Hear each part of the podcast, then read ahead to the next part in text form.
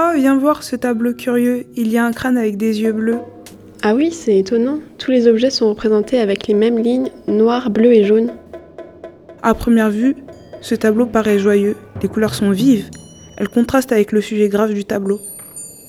Du jaune Le jaune, c'est la joie, la vie, la chaleur d'un corps, la lumière qui brille et qui brillera encore.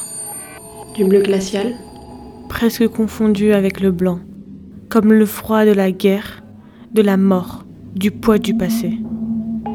Du bleu azur C'est la loyauté et la vérité. C'est aussi l'étalement du ciel infini, la fin du tumulte, le futur.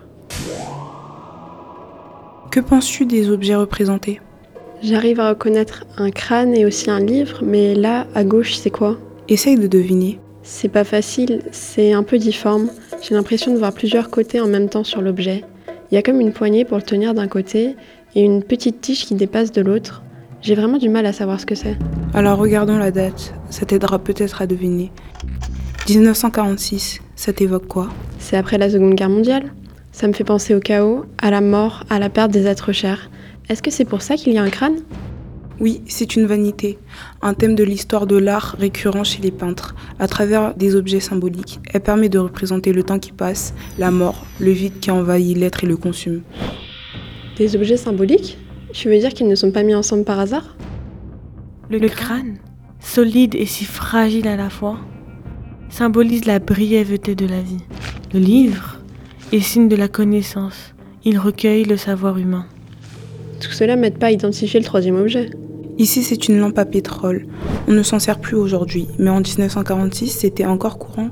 Le peintre représente la symbolique classique de la bougie qu'il y avait dans la plupart des vanités hollandaises du XVIIe siècle.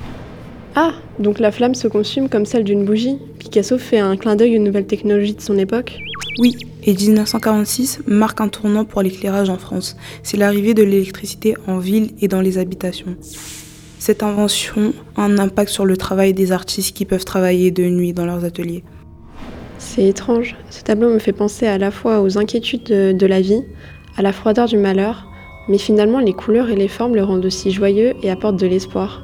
Picasso a vraiment cassé les codes de la vanité en en donnant une nouvelle représentation.